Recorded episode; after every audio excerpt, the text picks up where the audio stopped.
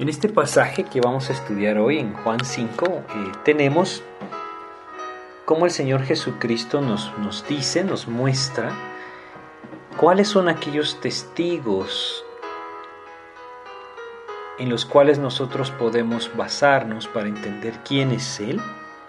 Y no solamente esto, sino que también nos da una exhortación muy clara a abrir nuestros ojos, abrir nuestros oídos y escuchar el testimonio que, que Dios mismo ha dado por medio de su palabra acerca de quién es Jesucristo. Eh, en este pasaje el Señor Jesucristo está, sigue hablando, como lo hemos empezado a ver anteriormente, con aquellos escribas y fariseos que lo acusaban y prácticamente podemos ver este pasaje como que él estuviera en un juicio. Esa es la manera en la que se nos presenta este pasaje y creo que es muy importante verlo así.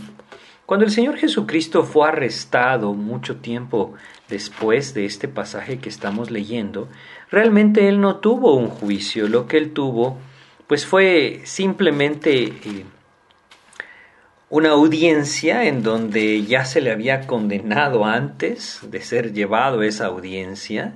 Cada aspecto del juicio de Cristo o de los juicios que Cristo tuvo el día de su arresto, pues eh, fueron simplemente una falsedad en el sentido de que cada uno de ellos incumplía su propia ley. Esto que vamos a leer en Juan 5 realmente es Cristo presentando la evidencia, la evidencia de quién es Él él ya no lo hizo cuando fue arrestado y fue llevado durante el, eh, perdón, ante el Sanedrín, sino que él claramente dijo, pregúntenle a las personas. Yo he hablado públicamente y libremente, pregúntenles a las personas que haya dicho yo. Bueno, este pasaje nos, nos expresa, o más bien nos expone Cristo, cuál es su testimonio, y es algo maravilloso que nosotros pues podamos tener pasajes como este. Debemos prestarle atención, porque inmediatamente después de presentarles a los testigos de quién era Él, también les hace ver que tristemente ellos han cerrado sus oídos y no han escuchado lo que Dios mismo les ha manifestado. Pero vamos a empezar con este pasaje entonces, Juan capítulo 5, ahí estaremos estudiando, desde el versículo 30, desde ahí vamos a empezar y vamos a, terminar este capítulo, vamos a llegar hasta el versículo 47. Así es que vamos a hacer una oración para pedirle a Dios que nos guíe, ¿sí? Vamos a orar. Padre, te agradecemos, mi Dios, la oportunidad que hoy nos das nuevamente de ir a tu palabra, Señor, y, y nos gozamos en que tú nos permitas tener la libertad de hacerlo. Sabemos, Padre, que eres tú quien nos permite y nos da la gracia para poder compartir esta noche de ti.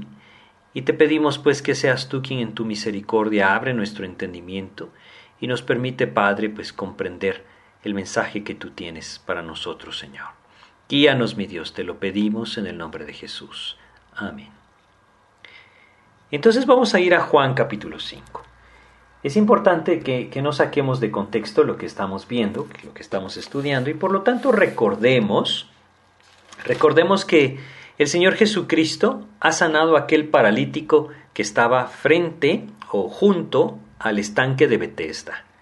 Lo ha levantado, le ha dicho simplemente que se levante, él se ha levantado, y entonces al salir de este lugar cargando su lecho, este eh, estanque de Bethesda estaba junto al recinto donde estaba el templo, y cuando él entonces pasa enfrente de los escribas y fariseos, inmediatamente señalan hacia él y le dicen, no te es lícito llevar tu lecho.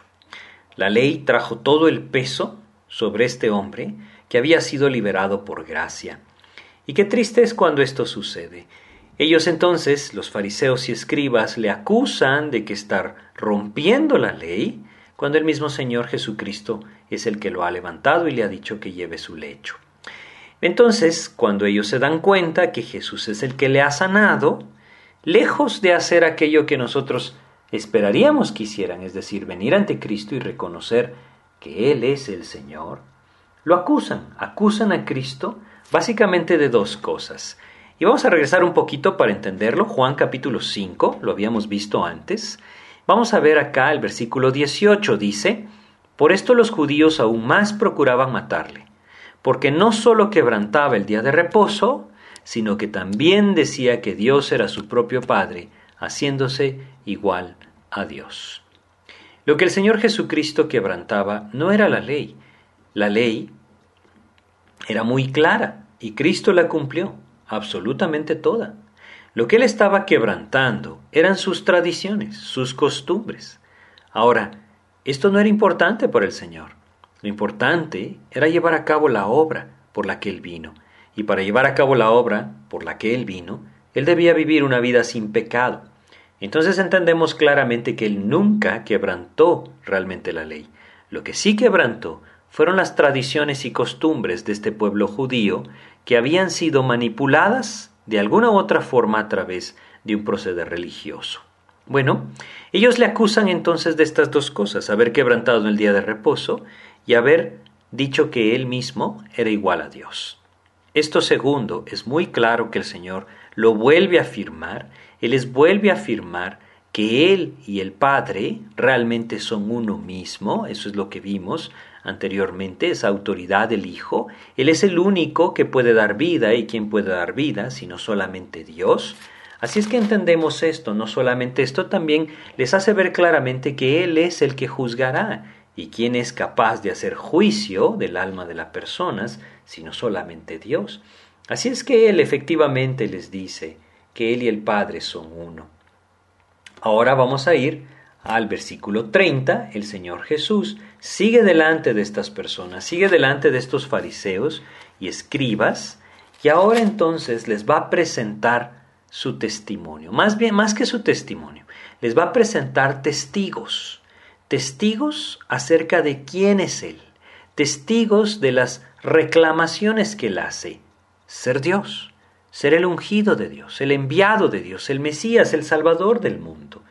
Y dice entonces Juan capítulo 5, en el versículo 30, aquí empieza este pasaje, en donde tenemos los testimonios que confirman quién es Jesús, y dice lo siguiente, no puedo yo hacer nada por mí mismo.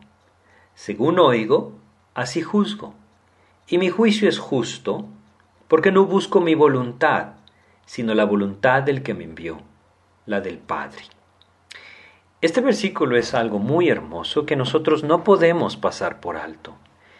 ¿Qué es lo que él buscaba? Dice, la voluntad del que me envió, la del Padre. Evidentemente la voluntad del Hijo era la misma voluntad del Padre. Ellos eran uno mismo, son uno mismo. Y su propósito, su voluntad, está alineada para llevar todo al cumplimiento de esa obra redentora. Ahora, nosotros evidentemente no somos como Cristo, no somos uno mismo con el Padre, sin embargo, a través de la fe en Jesucristo, Él nos ha dado su Espíritu.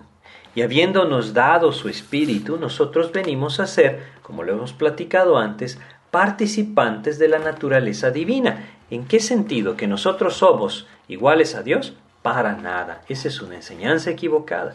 Nosotros no somos iguales que Dios. Nosotros somos pecadores redimidos por gracia.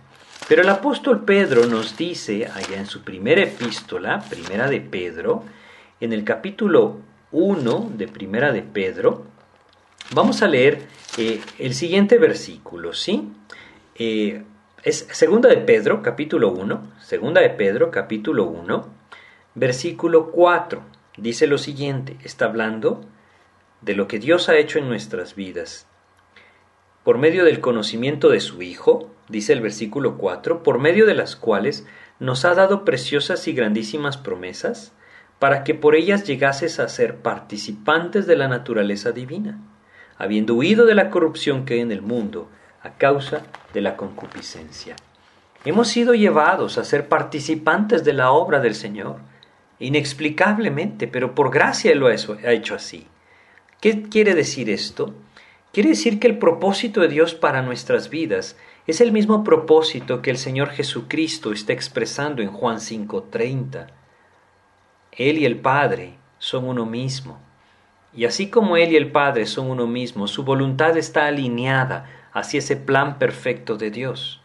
Él no buscaba hacer su voluntad, Él buscaba hacer la voluntad del Padre, nuevamente porque Él y el Padre son uno mismo. El anhelo de Dios para nuestras vidas, habiéndonos dado su Espíritu y haciéndonos participantes de esa naturaleza divina por medio del Espíritu de Dios que mora en nosotros, es exactamente lo mismo. Es que nosotros no busquemos nuestra voluntad, sino que busquemos la voluntad del Padre. Que nosotros no vivamos buscando nuestro propio plan, sino que busquemos el plan del Padre. Y es bien importante que nosotros acá reconozcamos lo siguiente. Yo no puedo apropiar los planes de Dios si primero no renuncio a los míos. Yo no puedo buscar y apropiar la voluntad de Dios si primero yo no renuncio a la mía. Y esto nos tiene que llevar a entender esa necesidad de someternos al Señor. De que no se trata de lo que nosotros queremos, se trata de la voluntad de Dios. Aquí siempre debemos comprender y contemplar que la voluntad de Dios es perfecta y es lo mejor para nuestras vidas. Nadie puede encontrar nada mejor que para su vida que la voluntad de Dios para su vida. Así es que debemos entenderlo. El Hijo, Jesucristo, no busca su voluntad, busca la voluntad del que le envió, el Padre. Nosotros, como hijos de Dios, debemos buscar lo mismo. No buscar nuestra voluntad, sino la, buscar la voluntad del Padre. Esa voluntad del Padre nosotros la encontramos, como Romanos 12, versículos 1 y 2 nos dice, cuando presentamos nuestros cuerpos como un sacrificio vivo, santo, agradable a Dios, cuando por medio de su palabra permitimos que nuestra mente sea renovada hacia aquellas cosas que el Señor anhela, apartándonos del mundo, no conformándonos a este mundo, sino llenándonos de Cristo. Ahí entonces el Espíritu de Dios nos llevará a buscar la voluntad de Dios. Ese es el propósito del Señor para nuestras vidas, como era también el propósito de Cristo aquí en la tierra. Así es que Juan 5:30 es un versículo muy importante. No busco mi voluntad, dijo Cristo, busco la voluntad del que me envió, la del Padre. Nosotros debemos hacer exactamente lo mismo. Y la única manera de hacerlo es someter nuestra voluntad al Señor, renunciando a la nuestra, buscando la suya. Allí encontraremos la vida plena, la vida abundante de la que el Señor Jesucristo habló. Ahora vamos a pasar al versículo 31 y aquí el Señor entonces empieza a dar testimonio de quién es Él y aquellos testigos que afirman quién es Él. Versículo 31, Juan capítulo 5, versículo 31 nos dice lo siguiente. Si yo doy testimonio acerca de mí mismo, mi testimonio no es verdadero. A ver, Entendamos lo que dice. El Señor Jesús no está diciendo que Él está diciendo mentiras o que si Él da testimonio de sí mismo, entonces Él va a hablar cosas que no son. No, Él no está diciendo esto. Lo que Él está diciendo es que si Él da testimonio de sí mismo, entonces este testimonio no es válido. ¿Por qué? Bueno, les decía antes que realmente este pasaje es como que el Señor Jesucristo estuviera en un juicio, ¿sí? Y estando en ese juicio, él, debe, él va a presentar, él va a presentar la evidencia de quién es él. Y entonces él está apelando a la ley a la cual los judíos también apelaban. ¿Y qué es lo que él está diciendo acá? Bueno, lo que él está diciendo es que su testimonio de él mismo no podría ser aceptable en un juicio de la ley, porque el testimonio de él mismo no era aceptable según la ley que Dios había dado a Moisés, sino que la manera en que se daba testimonio era a través de testigos, de testigos que podían entonces hablar acerca de la persona y a través de esto pues eh, se decidiría lo demás. Vamos a ir a la ley para entender por qué Jesús dice esto. Vamos a ir a Deuteronomio, capítulo 19 de Deuteronomio, y vamos a leer en el versículo 15, Deuteronomio capítulo 19, versículo 15, nos dice lo siguiente. Dice acá, Deuteronomio capítulo 19, versículo 15, dice, no se tomará en cuenta a un solo testigo contra ninguno en cualquier delito ni en cualquier pecado en relación con cualquier ofensa cometida. Por eso el Señor dice que su propio testimonio no era válido en juicio. Él no está diciendo que no sea verdadero en el sentido de que es mentira, no. Lo que está diciendo es, no es válido. ¿Por qué? Porque si yo doy testimonio de mí mismo, entonces sería un solo testigo. Y la ley decía esto, no se tomará en cuenta a un solo testigo contra ninguno. Sigue diciendo el versículo 15 de Deuteronomio 19, solo por el testimonio de dos o tres testigos se mantendrá la acusación. Bueno, lo que entendemos acá entonces es que se requerían dos o tres testigos para que el asunto fuera tomado como verdadero. Eso es lo que el Señor está diciendo también, ¿sí? Y de alguna u otra manera, ahora va a presentar a esos testigos. Si me, espero que me estén siguiendo. Él va a presentar su defensa. No está obligado a hacerlo pero Él lo va a hacer, para hacerles ver a estos hombres, a los escribas y fariseos, y a nosotros mismos, que su testimonio sí es verdadero, porque no es Él el único que da testimonio de sí mismo. Regresemos a nuestro pasaje, Juan capítulo 5, versículo 31. Si yo doy testimonio acerca de mí mismo, mi testimonio no es verdadero, quiere decir, no es válido. Y por eso dice el 32, otro es el que da testimonio acerca de mí y sé que el testimonio que da de mí es verdadero. Aquí tenemos algo muy importante. Cuando dice otro es el que da testimonio acerca de mí, ¿a quién se refiere ese otro? Bueno, inmediatamente después veremos cómo eh, él habla de los distintos testigos y simplemente vamos a ver cómo habla del testimonio de Juan el Bautista, habla del testimonio de las obras que él mismo hacía, habla del testimonio del Padre, habla del testimonio de las Escrituras, habla del testimonio de Moisés, habla del testimonio que Dios ha dado acerca de él. Pero aquí dice otro es el que da testimonio acerca de mí. Y es importante entender lo que Jesús está diciendo. Cuando Él dice otro es el que da testimonio de mí, Él está usando una palabra. Ahora, recordemos Jesús no hablaba en griego, él hablaba en arameo, pero este Evangelio está escrito en griego. Y cuando el apóstol Juan, guiado por el Espíritu, escribe este Evangelio, usa una palabra para decir otro. Es una palabra que en griego es alos, y lo que significa otro igual que yo. Es decir, existe otra palabra, otra palabra eh, en griego para expresar a otro de otra especie, podríamos decir, que es la palabra hétero, ¿no? Pero esta palabra halos la usa para decir otro igual que yo. Así es que no puede ser un hombre, porque no hay ningún hombre que sea igual que Cristo. Cuando Él está diciendo otro, definitivamente se está refiriendo a Dios. Otro es el que da testimonio acerca de mí, el Padre. El Padre es el que da testimonio acerca de él. Dios mismo, el Padre es el que da testimonio. Y por eso dice, y sé que el testimonio que da de mí es verdadero. Y entonces pasa el Señor Jesús a presentar a sus testigos.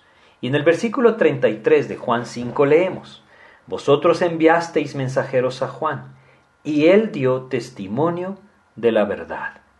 El primer testigo es Juan el Bautista. Aquí lo tenemos. Él dio testimonio de la verdad. Simplemente tenemos que recordar, recordar qué fue lo que Juan dijo. Y si nosotros vamos al capítulo 1 de Juan, aquí mismo en este Evangelio, nosotros lo leímos y lo estudiamos, leamos desde el versículo 19. Este es el testimonio de Juan cuando los judíos enviaron de Jerusalén sacerdotes y levitas para que le preguntasen, ¿tú quién eres? Confesó y no negó, sino confesó, yo no soy el Cristo. Y le preguntaron, ¿qué pues? ¿Eres tú Elías? Dijo, no soy. ¿Eres tú el profeta? Y respondió, no. Le dijeron, pues ¿quién eres? Para que demos respuesta a los que nos enviaron. ¿Qué dices de ti mismo? Y él dice, yo soy la voz de uno que clama en el desierto. Él era una voz, una voz que clamaba, enderezad el camino del Señor, como dijo el profeta Isaías. ¿Quién era él? Bueno, él dio testimonio acerca de aquel que venía después de él. Es por eso que dice, versículo 29, El siguiente día vio Juan a Jesús que venía él y dijo, He aquí el Cordero de Dios, que quita el pecado del mundo.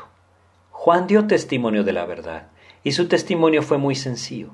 Él, Jesucristo, es el que quita el pecado. Y también dice en el versículo 33 de Juan capítulo 1, yo no le conocía, pero el que me envió a bautizar con agua, que él me dijo, sobre quien veas descender el Espíritu y que permanece sobre él, ese es el que bautiza con el Espíritu Santo. Dio testimonio claramente de Jesucristo. Juan el Bautista dio testimonio y dijo, Él es el que quita el pecado, Él es el que bautiza con el Espíritu.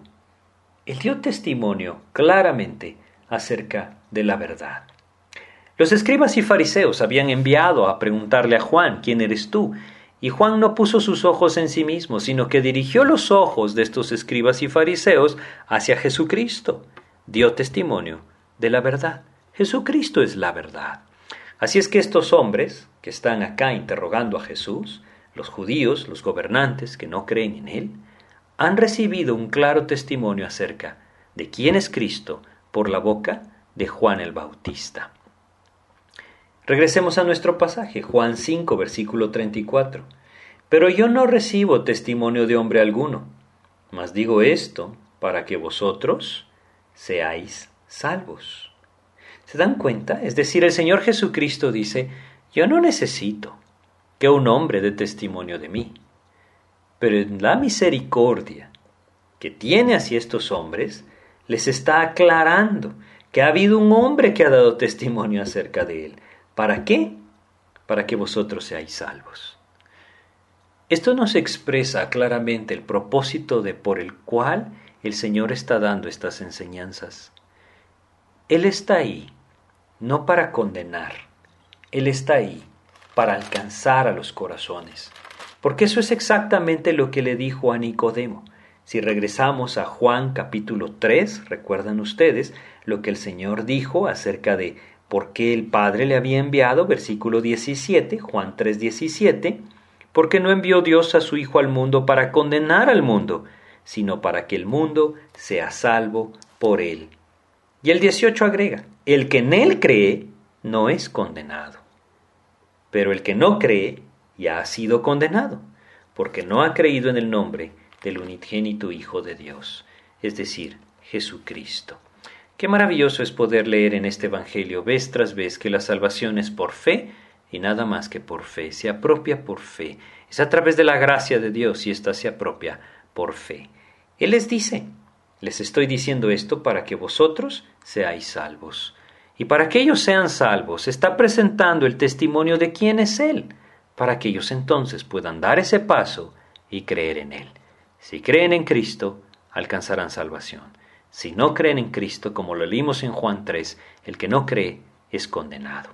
Así es que el Señor Jesucristo está presentando a los testigos para que entonces estos hombres puedan reaccionar y darse cuenta quién es Él. Regresemos a Juan capítulo 5, versículo 35.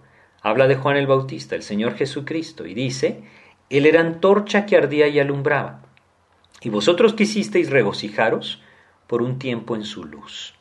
Bueno, está hablando de Juan el Bautista. La palabra antorcha significa lámpara. Él era lámpara. Él era una lámpara. La luz provenía de Cristo. Él solo era una lámpara que manifestaba la luz de Cristo. Qué hermoso que nosotros podamos ser usados por Dios así. Él no necesita de, de testigos humanos, así lo acaba de decir. Yo no recibo testimonio de hombre alguno. Sin embargo, permite que los hombres den testimonio de Él para alcanzar a otros para salvación. Mas digo esto para que vosotros seáis salvos. Y el testimonio de Juan fue muy sencillo. Él era una lámpara que permitía que la luz de Cristo alumbrara en su vida y otros quisieron regocijaros por un tiempo en su luz. Bueno, Dios quiere que lo mismo sea una realidad en nuestras vidas. Dios quiere que nosotros también seamos testigos de Cristo. Dios quiere que nosotros también seamos lámparas, nada más que lámparas en las cuales mora la luz de Cristo. Esa es la luz que Él quiere manifestar, que Él quiere expresar a las personas su luz, morando en nuestras vidas, transformando nuestros corazones, llevándonos a apuntar completamente hacia Cristo. Él es el que debe ser glorificado. Entonces aquí tenemos el primer testimonio, el testimonio de Juan el Bautista. Ya va uno, ¿se recuerdan lo que leímos en Deuteronomio? Por el testimonio de dos o tres testigos se decidirá todo asunto. Bueno, aquí ha presentado uno, ha presentado el testimonio de Juan el Bautista. Ahora vamos a ir a Juan capítulo 5, versículo 36, y vamos a leer acerca de otro testigo. Ahora no es un hombre, sino que son las obras que él mismo ha hecho. Versículo 36, Juan 5, 36. Mas yo tengo mayor testimonio que el de Juan, porque las obras que el Padre me dio para que cumpliese, las mismas obras que yo hago, dan testimonio de mí, que el Padre me ha enviado. Aquí lo tenemos. Juan el Bautista dio testimonio de él. Pero el testimonio del hombre podría ser malinterpretado o no creído. Pero aquí tenemos un testimonio que es muy claro y evidente y que no puede ser pasado por alto. Es el testimonio de las obras que Dios le dio al Hijo para llevar a cabo y para manifestar quién era Él. Eran señales, señales claras de quién era el Hijo de Dios. Estos hombres con los que el Señor Jesucristo está hablando acaban de ver a un paralítico que después de 39 años de ser paralítico, ahora ha caminado, se ha levantado. Después de tantos años, 38 años, perdón, de haber estado postrado, ahora ha caminado. Esas son las obras a las que Jesús se refiere. No solamente esta, el Evangelio de Juan nos ha presentado algunas. Nos habló acerca de las bodas de Cana, cuando el Señor Jesucristo multiplicó, perdón, transformó el agua en vino, y no cualquier vino, vino añejado, del mejor, podríamos pensar. Eso fue un milagro. Nadie podría haber hecho eso tan solo con cosas físicas de este mundo. Él obró milagrosamente, poderosamente, sobrenaturalmente. Y Él les dice, estas obras dan testimonio de quién soy yo. Estos hombres habían estado ahí no solamente cuando el Señor levantó a este paralítico, sin duda escucharon acerca de lo que hizo en las bodas de Cana, y no solamente esto habían eh, escuchado o, o visto, él también había sanado al hijo de un noble, recuerdan ustedes, había sanado a la distancia al hijo de este oficial del rey, y esta era una muestra también de su poder. Las obras daban testimonio de quién era Jesucristo. Ellos escucharon a Juan el Bautista. Ellos vieron las obras que estaba cumpliendo. Y aún así sus corazones estaban endurecidos. Van dos testigos. Versículo 37 tenemos al siguiente testigo. El testigo es el Padre mismo. El testimonio que el Padre da acerca de Él. Y, lo vamos a buscar, ¿sí? vamos a verlo. Juan capítulo 5, versículo 37 y 38. Vamos a leer primero el 37. Dice, también el Padre que me envió ha dado testimonio de mí. El Padre ha dado testimonio de mí, dijo el Señor. ¿Cómo ha dado el Padre testimonio de mí? ¿O de Jesucristo? A eso me refiero. Bueno, definitivamente que lo dio a través de las escrituras del Antiguo Testamento, a través de los profetas, dio testimonio de quién sería el Hijo. Dio testimonio de, de aquel que vendría. Y el testimonio fue muy claro y contundente. Pero no solamente esto, también vamos a leer en Mateo capítulo 3, Mateo capítulo 3, versículo 17. Aquí hay un testimonio claro muy claro, muy evidente.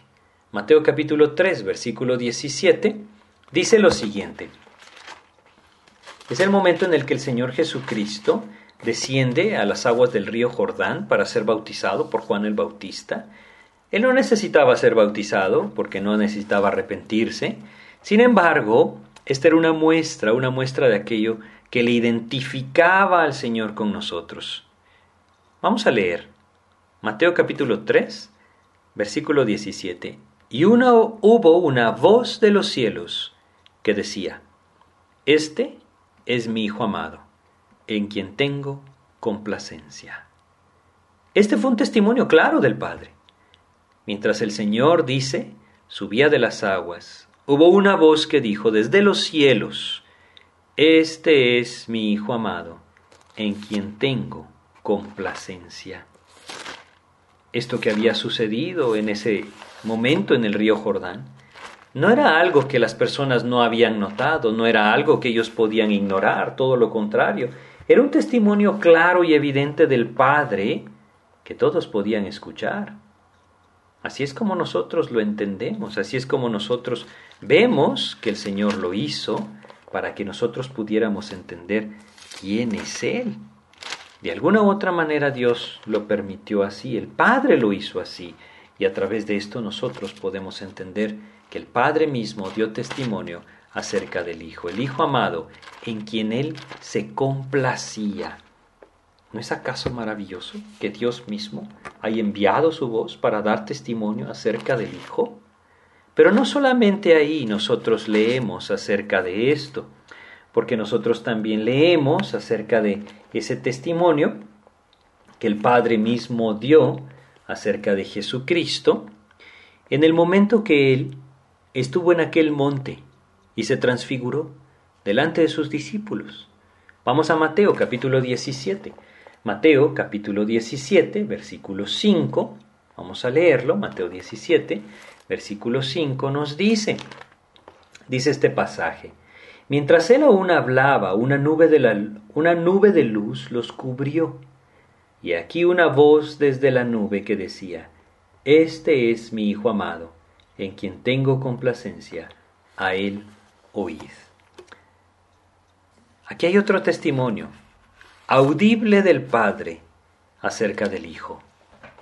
El Padre mismo dio testimonio de quién era Jesucristo, no solamente a través de los escritos del Antiguo Testamento, no solamente a través de todas las figuras que nosotros encontramos en el Antiguo Testamento, ya vamos a ver algunas de ellas cuando lleguemos al versículo 39, el Padre mismo envió su voz y dio testimonio de quién era el Hijo. Estos hombres conocían esto, sabían esto, habían escuchado algunos de ellos esto, y aún así se resistían a creer. El Señor hasta ahora les ha, les ha presentado algunos testigos, tres testigos. Juan el Bautista fue uno, las obras que hacía eran otros, el Padre mismo era otro. No se necesitaban más testigos para esto, ¿no? Sin embargo, si nosotros vamos al versículo 39, Vamos a brincarnos el 38, ya vamos a regresar, lo que nos faltó el 37 y el 38, ya vamos a regresar. Vamos a leer antes el versículo 39. Cuando Jesús les dice, escudriñad las escrituras, porque a vosotros os parece que en ellas tenéis la vida eterna, y ellas son las que dan testimonio de mí. Aquí tenemos un cuarto testigo. ¿Sí? Ese cuarto testigo son las escrituras. Juan el Bautista dio testimonio de él, las obras daban testimonio de quién era él. El Padre mismo poderosamente, maravillosamente, milagrosamente dio testimonio de él. Las escrituras daban testimonio de él. Y esas escrituras ellos las conocían. Cuando el Señor les dice escudriñad las escrituras, realmente lo que les está diciendo, ustedes que escudriñan las escrituras, ¿sí?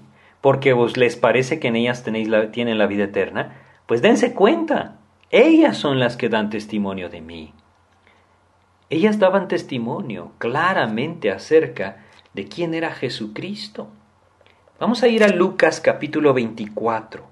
En Lucas capítulo 24 tenemos aquel pasaje en el que el Señor Jesucristo camina junto a aquellos hombres que van en el camino de Maús y les da testimonio acerca de lo que debía suceder con el Mesías, con el Cristo. Así es que vamos a leer en Lucas capítulo 24, vamos a leer desde el versículo 25 hasta el 27. Fíjense lo que Jesucristo les dijo después de haber resucitado a estos hombres. Lucas capítulo 24 del 25 al 27. Entonces Él les dijo, oh insensatos y tardos de corazón para creer todo lo que los profetas han dicho. ¿Se dan cuenta? Había una dureza en sus corazones para creer, ¿qué cosa? todo lo que los profetas han dicho. ¿No era necesario que el Cristo padeciera estas cosas y que entrara en su gloria? Y el versículo 27 dice, y comenzando desde Moisés y siguiendo por todos los profetas, les declaraba en todas las escrituras lo que de él decían. Cada porción de las escrituras hablaba de Cristo, señalaba hacia Cristo. En el libro de Génesis, el primer libro de la Biblia, nosotros tenemos a Jesucristo como la simiente de la mujer, que se levantaría para vencer al enemigo. Así es como nosotros entendemos que se refiere a Jesucristo. Así es como nosotros tenemos al Señor Jesucristo en el libro de Génesis. En Éxodo tenemos la figura del Señor Jesucristo como el libertador, el libertador de su pueblo, aquel que por misericordia llegaría y libertaría a su pueblo. Eso es lo que el Señor hace con todo aquel que viene a Él. Levítico. Levítico nos habla de los sacrificios, nos habla de las ofrendas, nos habla de la sangre derramada a cambio del perdón del pecado. Nos habla de Jesucristo como el Cordero de la Pascua, dando su vida para el perdón de nuestros pecados.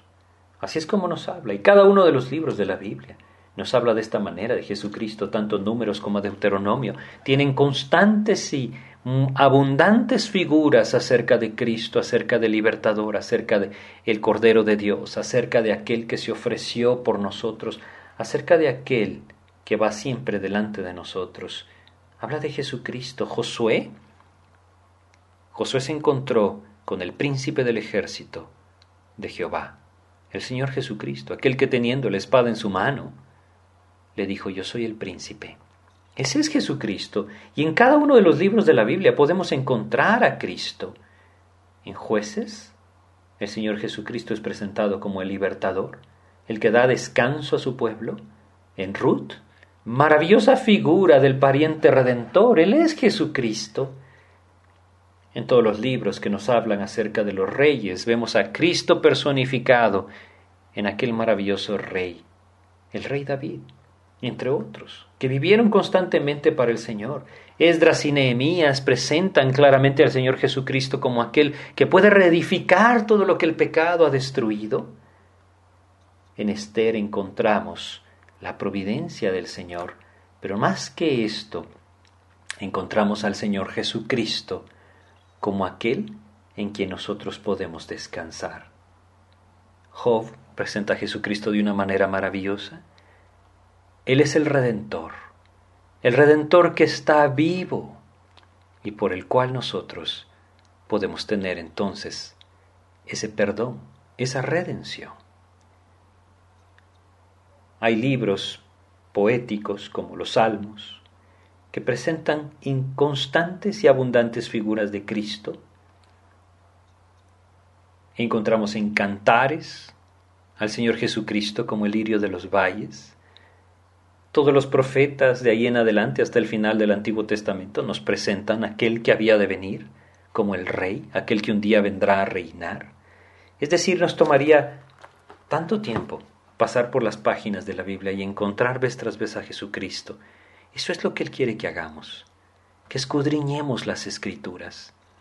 Si nosotros estamos leyendo la Biblia y no estamos encontrando a Cristo, algo está mal.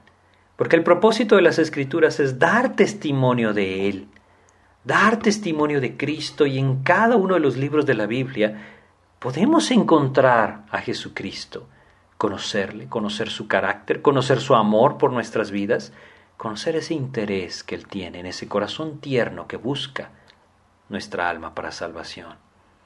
El anhelo del Señor es que podamos encontrarle en las Escrituras, que podamos ver en Él todas estas figuras y gozarnos de saber que Él está en búsqueda de nuestras vidas. Las Escrituras dan testimonio del Señor. Así es que ha presentado otro testigo, lo ha dicho claramente, Juan el Bautista dio testimonio de él. Las obras de Jesús dieron testimonios de sí mismo. El Padre mismo dio testimonio de él. Las escrituras dan testimonio de él. Y ahora nos vamos a brincar un poquito estos versículos de Juan capítulo 5 y vamos a leer el versículo 46. Juan capítulo 5, en el versículo 46, encontramos otro testigo. ¿sí? Este testigo nos habla de Moisés. Porque si creyeseis a, a Moisés, me creeríais a mí, porque de mí escribió él. Dice claramente, ¿no? Porque de mí escribió él. Así es. Moisés escribió acerca de nuestro Señor Jesucristo. Y vamos a regresar a Deuteronomio, ya leímos Deuteronomio capítulo 18 versículo 15. Deuteronomio capítulo 18 versículo 15. Vamos a leer, dice, Profeta de en medio de ti, de tus hermanos, como yo, te levantará Jehová tu Dios. A él oiréis. Bueno, ¿cómo sabemos que este pasaje habla de Jesucristo? Dios mismo, por medio de su Espíritu, se encargó de aclararnos esto. Ahí en el libro de Hechos, capítulo 3, versículos 22 en adelante, dice lo siguiente. Hechos, capítulo 3, desde el versículo 22, dice, Varones israelitas, oíd estas palabras. Jesús Nazareno, varón aprobado por Dios entre vosotros con las maravillas, prodigios y señales que Dios hizo entre vosotros por medio de él, como vosotros mismos sabéis. A este, entregado por el determinado consejo y anticipado conocimiento de Dios, prendisteis y matasteis por manos de inicuos, crucificándoles. Bueno, este es Hechos capítulo 2, estoy leyendo versículos 22 y 23, ¿sí? Está hablando acerca de Jesús, pero bueno, realmente lo que quería leerles era Hechos 3, capítulos 22 y 23, y lo vamos a leer. Dice lo siguiente, todo el pasaje eh, habla de Jesús, después más adelante vuelven a hablar de Jesús y dice Hechos capítulo 3, versículos 22 y 23. Porque Moisés dijo a los padres, El Señor vuestro Dios os levantará profeta de entre vuestros hermanos, como a mí. A él oiréis en todas las cosas que os hable. Y sigue diciendo, y todo alma que no oiga aquel profeta será desarraigada del pueblo. Y todos los profetas desde Samuel en adelante, cuantos han hablado, también han anunciado estos días. ¿Se dan cuenta? Y el versículo 26 dice, a vosotros primeramente Dios, habiendo levantado a su Hijo, lo envió para que os bendijese, a fin de que cada uno se convierta de su maldad. Aquí el apóstol Pedro, guiado por el Espíritu Santo, nos explica que Deuteronomio capítulo 18, versículo 15, habla de Jesucristo, el Hijo de Dios enviado para que todos aquellos que creen en Él se conviertan de su maldad. Así es que Moisés también dio testimonio del Señor Jesucristo, y esto añade un testigo más. Van cinco testigos. Juan el Bautista dio testimonio de él, las obras de Jesús daban testimonio del mismo, el Padre mismo dio testimonio de él, las escrituras daban testimonio de él, Moisés daba testimonio de él, y esto, esto era peso suficiente para que cualquier judío pudiera rendirse a los pies del Señor. Sin embargo, no lo hacían. No lo querían hacer. Y ahora vamos a leer las razones por las cuales no lo hacían.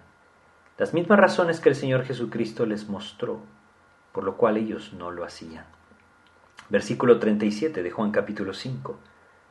La segunda parte. Nunca habéis oído su voz, ni habéis visto su aspecto. Saben, estos hombres se dedicaban a buscar a Dios.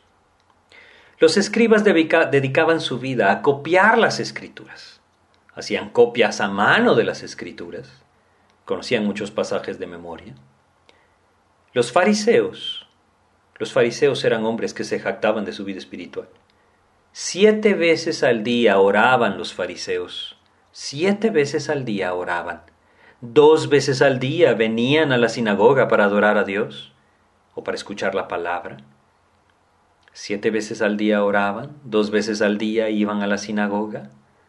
Muchos de ellos ayunaban constantemente y efectivamente daban ofrendas de todo lo que tenían. Eran hombres aparentemente piadosos. La forma externa de su religión la habían perfeccionado. El problema es que a pesar de que, conocían, a pesar de que sabían, a pesar de que se esforzaban, a pesar de que eran disciplinados en sí mismos, nunca habían oído la voz del Padre, nunca habían visto su aspecto. Versículo 38. Ni tenéis su palabra morando en vosotros. Nunca habían recibido realmente su palabra. Hoy en día quizá muchos de ustedes que me escuchan conocen la palabra. Conocen el testimonio del Señor, han escuchado muchas veces acerca de quién es Él. Quizá podríamos decir, nunca se pierde en un estudio de la Biblia, un domingo en la iglesia, pero esto no es sinónimo de vida espiritual. Muchas personas desde pequeños han sido instruidos en las escrituras, conocen los versículos de memoria, saben ciertos principios de la palabra, pero esto no es sinónimo de vida espiritual. Esto no es sinónimo de estar creciendo y viviendo para el Señor. Estos sobresabían, conocían. Les aseguro que conocían el Antiguo Testamento mucho mejor que nosotros. Pero aún así el Señor Jesús les dice, nunca habéis oído su voz. Hoy en día muchos pasan tiempo en la Biblia, pero nunca escuchan la voz del Señor, porque lo único que hacen es pasar ahí un tiempo de forma religiosa.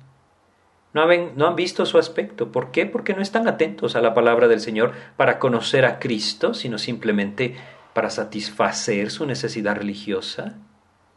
Debemos ser muy cuidadosos con esto. Porque el problema de estos hombres no era lo externo, era lo interno. El problema de estos hombres no era que no buscaban, que no conocían, que no sabían. El problema de estos hombres era que nunca habían puesto realmente su fe en Jesucristo. Sus corazones estaban cerrados, no podían escuchar la voz del Señor. Y muchos creyentes tristemente también están viviendo hoy así. A pesar de que conocen, a pesar de que saben, solamente viven su propia voluntad y no están dispuestos a escuchar la voz de Dios, porque ésta les guiaría por un camino que no es el de la propia voluntad, sino la voluntad de Dios, y no están dispuestos a renunciar a su vida. Esto es algo duro de escuchar, pero es la realidad. Era la realidad de estos hombres y puede estar siendo la realidad de muchos. Externamente parecen llevar una vida piadosa, pero sus corazones, sus corazones no pasan tiempo con el Señor. ¿Cuántos creyentes existen hoy que están acostumbrados, acomodados a una vida religiosa, pero no tienen una verdadera comunión con el Señor? En el versículo 38 de Juan 5 el Señor les dice, ni tenéis su palabra morando en vosotros. Este es el conflicto. Y sigue diciendo, porque a quien Él envió vosotros no creéis. Hay muchas personas que conocen la Biblia, pero su palabra no mora en ellos porque no han creído verdaderamente en Cristo, ese es un caso. Otros tristemente están endurecidos en sus propios corazones, jactándose de sí mismos, y realmente no siguen al Señor, ni tenéis su palabra morando en vosotros. En Juan capítulo 15 el Señor mismo le dice a sus discípulos, Juan capítulo 15, versículo 7, Si permanecéis en mí y mis palabras permanecen en vosotros, Pedid todo lo que queréis y os será hecho. Hay algo aquí que es muy importante. Nosotros permanecemos en Cristo y sus palabras deben permanecer en nosotros. Ahí entonces el Señor transformará nuestras vidas y gozaremos de ver la respuesta de la oración, porque ésta será conforme a la voluntad de Dios. El Señor Jesús les dice, ni tenéis su palabra morando en vosotros, porque a quien Él envió, vosotros no creéis. A pesar de que estos hombres conocían estos testimonios, habían escuchado el testimonio de Juan, habían visto las obras de Cristo, habían escuchado la voz del Padre, en el sentido de lo que él dio testimonio audible de Jesús, había el testimonio de las Escrituras, las cuales ellos conocían, había el testimonio de Moisés, a los cuales ellos decían seguir. A pesar de esto, nunca habían oído la voz del Señor. Si ustedes pueden identificarse, deben reconocer que esta es la verdadera necesidad, escuchar la voz del Señor, que Él dirija nuestras vidas, que Él tome control, que podamos conocerle realmente a Cristo. Y aquí debemos hacernos una pregunta, una pregunta muy importante. ¿Quién es Cristo para mí? ¿Quién es realmente Cristo para mí? Ahí es donde el Señor nos puede guiar. Una de las cosas que venía como resultado de lo que el Señor les está diciendo es el versículo 40. Leemos en el versículo 40, y no queréis venir a mí para que tengáis vida. Estos hombres habían decidido voluntariamente no venir a Cristo. Eso es lo que el Señor Jesús les está diciendo. Él les dice, no les está diciendo que no se les está permitido venir a Él, no se les dice que Dios ha determinado que ellos no vengan a Él, no, aquí está incluida la voluntad de ellos. Por eso el Señor les dice, y no queréis venir a mí, para que tengáis vida. Hoy hay muchas personas que se resisten de venir a Cristo, hay muchas personas que viven alejadas del Señor, aun cuando han escuchado los testimonios claros de la palabra de Dios, aun cuando han sido instruidos o incluso han memorizado las escrituras, hay muchos que tristemente han tomado la decisión de alejarse del Señor. Voluntariamente le han rechazado. Y no queréis venir a mí para que tengáis vida. El problema no es que no entienden, el problema no es que no saben, el problema no es que las evidencias no son claras, el problema no es que pueden ver con claridad que lejos de Cristo solo hay destrucción, el problema es que no quieren venir a Él. Y aquí debemos reconocer claramente la responsabilidad que Dios ha dado a la vida de cada uno de nosotros. Porque si bien su obra es una obra de gracia y Él hace todo en nuestras vidas, nosotros debemos voluntariamente venir a Él y no queréis venir a mí para que tengáis vida. Muchas veces el Señor está tocando la puerta del corazón, pero debemos entender algo. En una ocasión, platicando con una persona, me dijo lo siguiente. Al compartirle Apocalipsis 3:20, aquí yo estoy a la puerta y llamo, si alguno oye mi voz y abre la puerta, entraré a él y cenaré con él y él conmigo. Al decirle, el Señor toca la puerta de tu corazón, ¿quieres abrirla? Él me respondió, yo estoy esperando que la derribe porque yo sé que la derribará para entrar. No, el Señor nunca hará eso. El Señor nunca derribará la puerta, Él está esperando que nosotros la abramos. Él está esperando que nosotros voluntariamente vengamos a Él.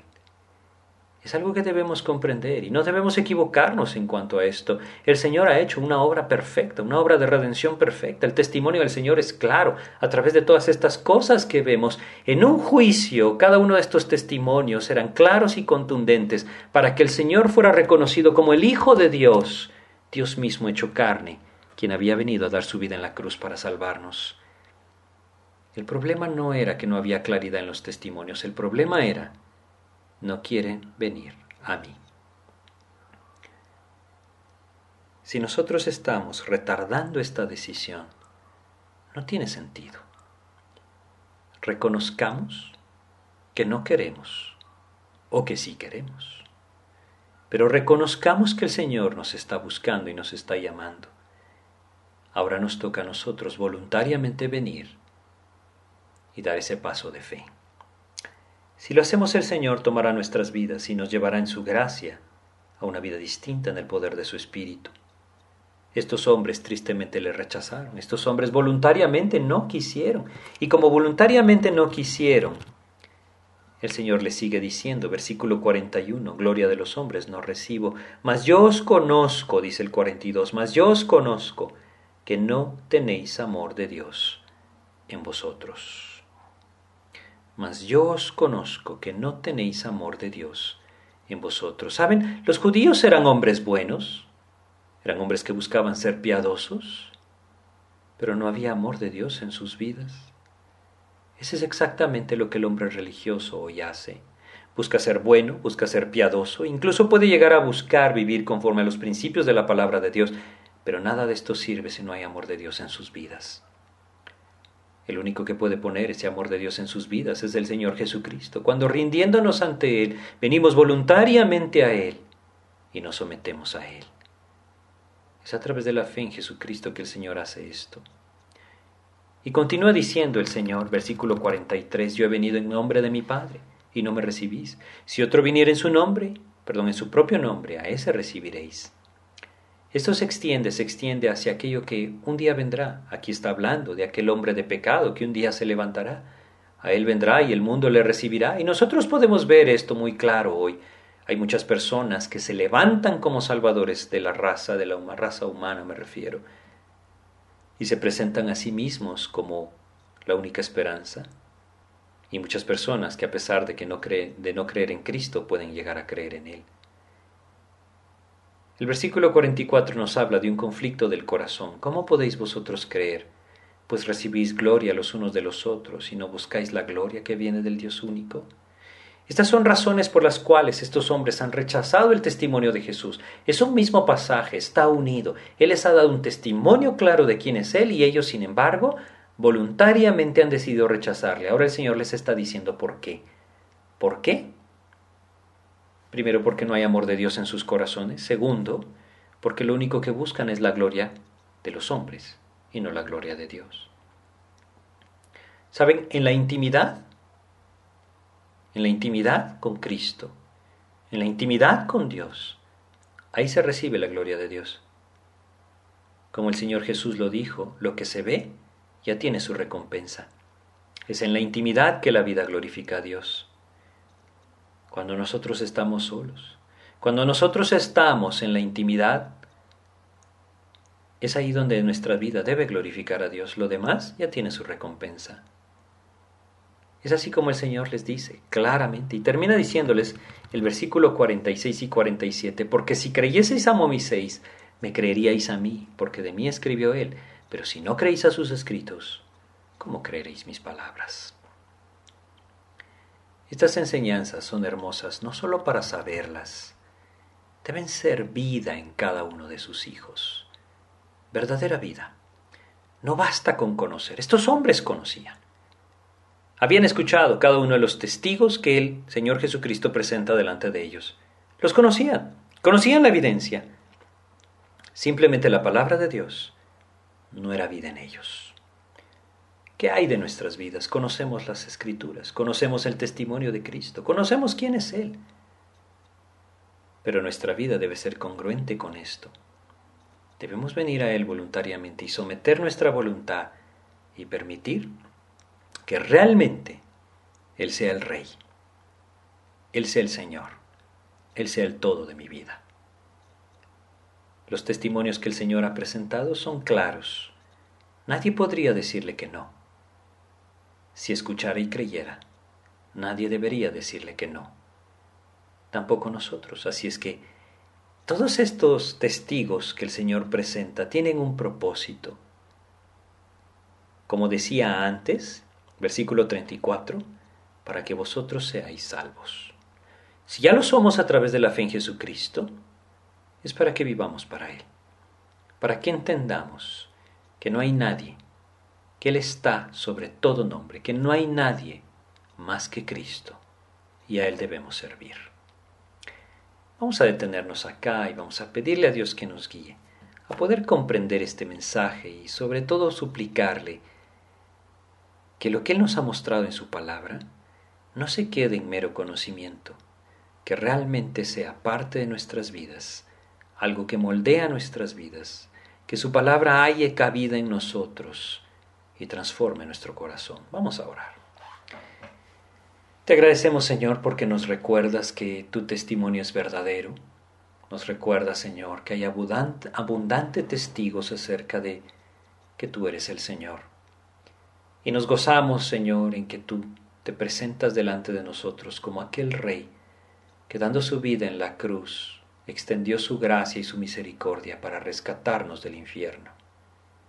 Gracias Señor, porque entendemos que no merecíamos esto, Padre, y que nuestro pecado merecía la condenación, pero en tu gracia tú lo hiciste distinto. Así es que hoy queremos venir a ti, voluntariamente queremos venir a ti y rendirnos delante de ti, Señor. Reconocer que tú eres el Rey, reconocer que tú eres nuestro Señor, y por lo tanto nuestra vida te pertenece a ti. Tómala, Señor, haz con nosotros tu voluntad, porque tú eres el Rey. Nos rendimos a ti, Señor, en el nombre de Jesús.